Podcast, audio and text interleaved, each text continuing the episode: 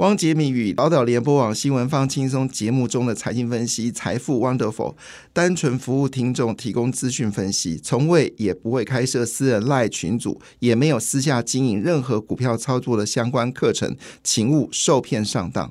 大家好，我是汪杰明。你现在收听的是 Wonderful 财富 Wonderful，麻烦你一定要订阅哦，并且打开小铃铛，叮当叮当，绝对让大家啊吸收最新的国际情势以及台股的发展，在理财投资上面也有杰明最新的知识跟观点哦。十一月份开始了，那股票市场会不会有新的气象呢？那么大部分的分析师还是相对比较保守了，主要原因是因为外资卖股卖台股呢，是真的卖的不手软哦，而且空单。持续的往上加，哈，这也当然台股呢充满了一个压力。好，那到底状况是如何呢？等我们来跟大家来讨论哈。但是我对台股是充满信心啊。那为什么充满信心？我等会解释给大家听。好，那回头一件事哦，在昨天的市场来看呢，呃，这个美国股市呢四大指数全面上涨，东北亚股市呢，好日韩国股市突然之间暴跌了一点四一个百分点，但是呢，日本股市则是上涨零点五三个百分点。呃，韩国股市跌了一点四七个百分点，倒是令人感到非常意外哦。那可能也是要外资砍的。那为什么这么意外呢？因为三星已经公布哦，整个记忆体呢由亏转盈，已经是指日可待哦。整个记忆体在第四季上涨，将需求已经回升了。那我们知道，在韩国就是现代汽车跟三星嘛。那三星公布这样的好消息，当然也影响了海力士，所以晶片的价格有回升的部分，照理上韩国股市会上涨啊。那应该是外资砍的，结果外资。持有最多的股票，第一个就是韩国，第呃第一个是印度，第二是韩国。那台股呢，已经卖到是逆差哦，所以果不其然，昨天的印度也是跌了零点三七个百分点。所以外资现在砍股票，就是外呃外资持有比较多的股票，风险都比较大哈。那这是嗯，这是在昨天的一个状况。那另外一部分呢，在欧洲股市呢，则呈现小幅的一个涨跌互见哦。但是法国股市呃涨幅比较大，涨零点八九个百分点；德国股市上涨零点六四个百分点；英国股市呢，则是微幅修正了五点六七点，好，呃，跌幅是万分之八，好，那等于是没什么变动了哈。那至于就是亚洲股市呢，就是扣除印度之外呢，其他市场都是微幅的一个上涨。中国股市好下跌哈，这是连涨两天之后呢，啊还是三天之后呢？中国股市见到下跌，其中跌幅最大的是深圳跌了零点六五个百分点啊，因为公布了中国的新的啊 PMI 采购经理数字又跌到衰退哈，又跌到衰退，中国经济确实蛮辛苦的。而上海股市呢是只跌了零点零九个百分点，倒是令我感到非常诧异。因为习近平宣布哦，所有金融业全部要严格监管哦，所以这个对于中国的未来金融业的发展，恐怕就是一个悲惨的结局哦。因为金融业呢可以适当的监管，但是严格监管，那势必会造成这个流量减少啊。那中国的经济未来的惨淡的情况可想而知啊，这就是我们看到中国的一个状况。好，回归到大家最关心的就是美国股市了。那美国股市呢，昨天四大指数呢全面上涨啊。那么其中呃，就是涨幅最多的是费半指数上涨零点九六个百分点，那纳斯达克则是上涨零点四八个百分点。S M P 五百上涨零点六个百分点，道琼的涨幅呢没有昨天多，但上涨零点三八个百分点。那当然也公布了美国新的 C P I 啊，看起来美国的通膨还是存在一点压力哦，这也造成市场呢会有一点点担心啊，美国利率的变化。哦，那也造成了加上美国公布十月份的消费信心指数跌到五月新低，天哪，这个当然这个数字不好，因为现在已经进入到所谓的。万圣节、感恩节以及圣诞节啊，都是美国的消费旺季。那消费指数往下掉，可能对于未来的消费呢，可能就会有些担忧。但换个角度来说，这也是好事。如果美国消费走弱的话呢，美国通膨自然就降低了。所以一鱼不能双吃哦，你只能熊鱼鱼与熊掌，你不能你不能通选。但最近传出来好消息是，欧元区的物价指数呢，已经。增幅降到只剩下二点九个百分点了，但是伴随的就是经济衰退零点一个百分点，所以呢，预期欧洲呢要停止升息哈，欧洲要停止升息。那当然，大家最关心的通膨的问题，一定会考虑到油价嘛哈。那昨天油价呢持续下跌哦，油价已经跌到每桶八十一块钱了。那所以最近加油呢，但是问题是因为台币贬值。所以呢，加油应该还没有强烈的感觉哈。那如果台币呢将来有机会升值，好，那加上或者稳定下来的话呢，加油会稍微轻松一点点。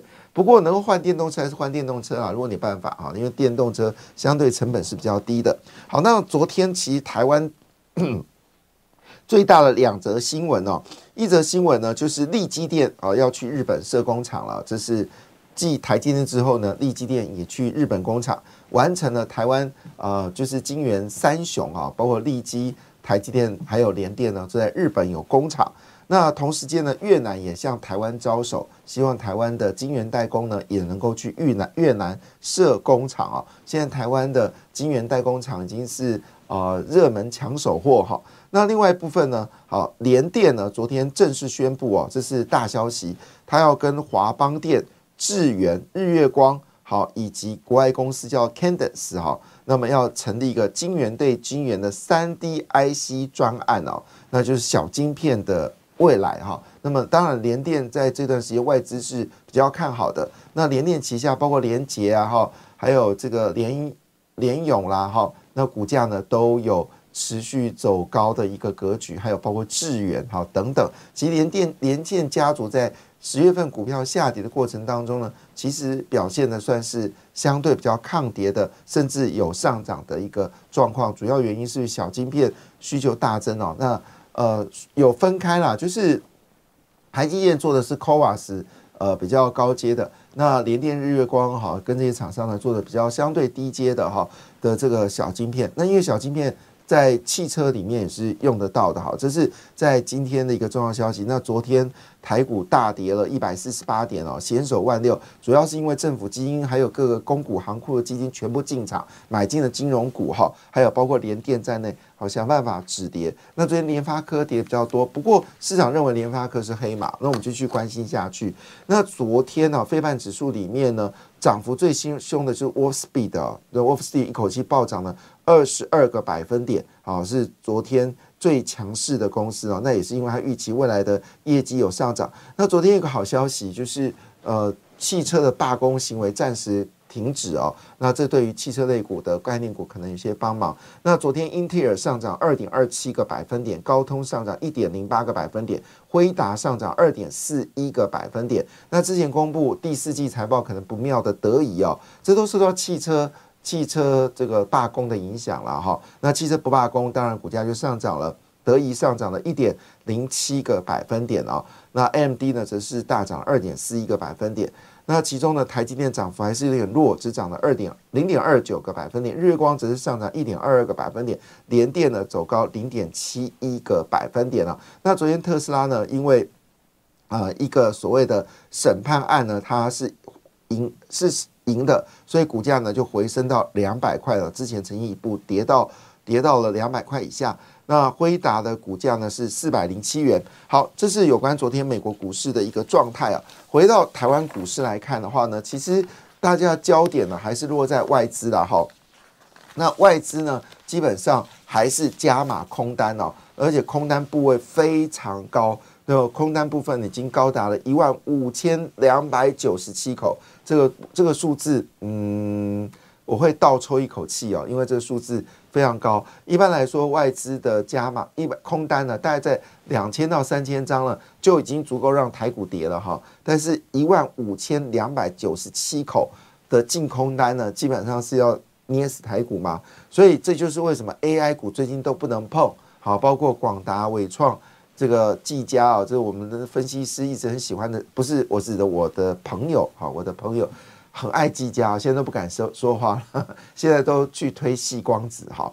那这个情况下呢，外资持有的股票也包括金融股在内，可能都会受到一定的影响，因为这是外资持有比重最高的哈。哇，空单一万五千两百九十七哦。不过说真的啦，哈，研发科现货跌，但期指部分呢是呃是是有很大的动能啊，因为它包括智慧手机的这个呃这个呃。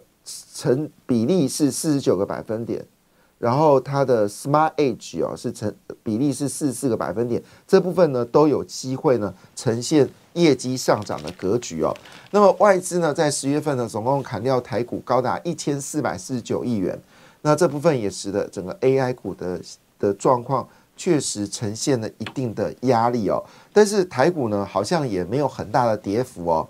那么主要原因是什么呢？主要原因是因为我们台股散户呢，在七到十月份呢，一口气买进了啊，就是超过千亿元哦，应该是买进了三千亿吧，哈。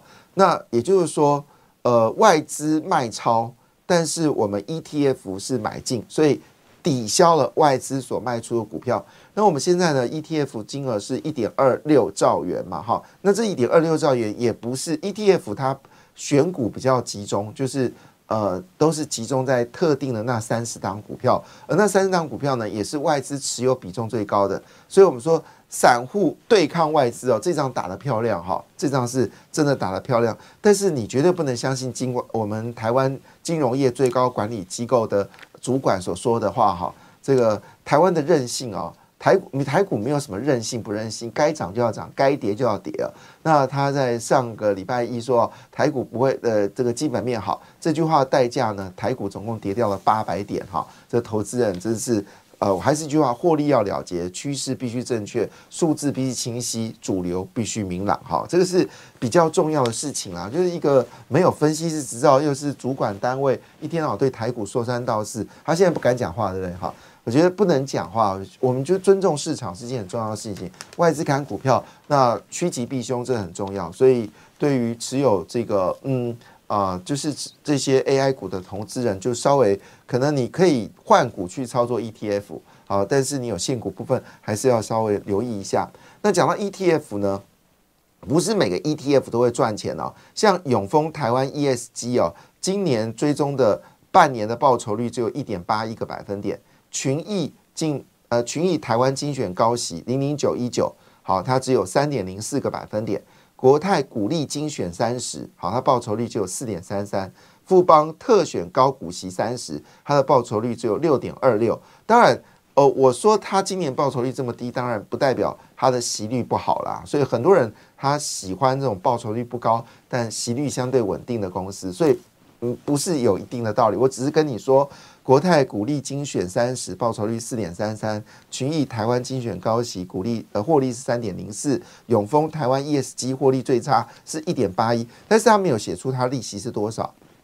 好，那有报酬率最好的，报酬率最好的 ETF 是富华台湾科技优息零零九二九，啊。近半年的报酬率是三十点零七，第二是中信成长高股息，好 ETF 零零九四三六零零九三四，好报酬率是二十九点三六个百分点。另外就是最红的一档 ETF 元大高股息。好的报酬率，果不然，果不其然，没有让投资人失望哈。它追踪的这个报酬率呢，近半年的报酬率呢是二十五点一个百分点。好，另外就是凯基优选高股息，它追踪的这个指数的报酬率呢是二十四点九八个百分点。另外是大家最热卖的国泰永续高股息哦，那零零八七八，这是最热卖的商品嘛，好像规模有上千亿哦。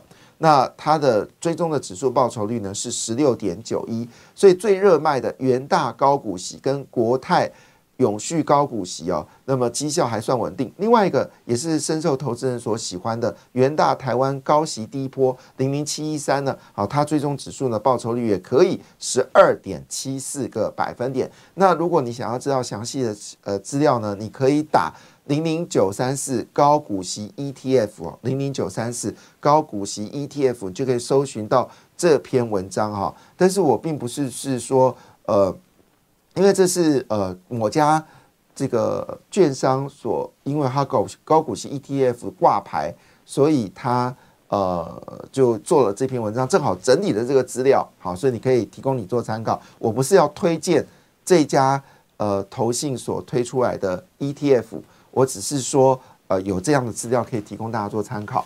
好，另外部分呢，当然进入到股票市场，今天的热话题呢，应该还是集中在联电哦，就是三 D IC 以及所谓的啊光通讯哦。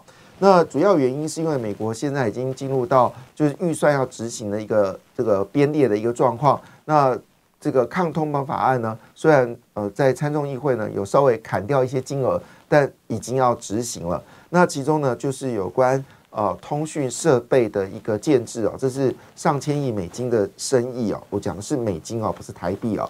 那所以呢，今天就呃消息指出呢，呃媒体是指出了这四档呃这五档股票很可能是呃在这个呃以太网络光模组里面呢有机会可以得到收益哦。那因为现在包括 Google、Marvel、Amazon 还有这个 Broadcom 啊，对光模组的需求已经呃提升到数倍。那因为台湾都是白牌为主哦，实际上最大的受惠者。所以报纸就指出了，包括重达 KY、光环、华星光、光盛、联雅，好点名的这些公司，你可以打光盛、联雅搜寻。好，另外呢，启基跟智邦呢，则是很大的受惠者。预估二零二四年整个基础建设需求大幅增加，包括起基、智邦、中磊。那我们知道，其实现在也是因为资本支出关系，其实通讯类股呢，在传统来说，它易涨难跌。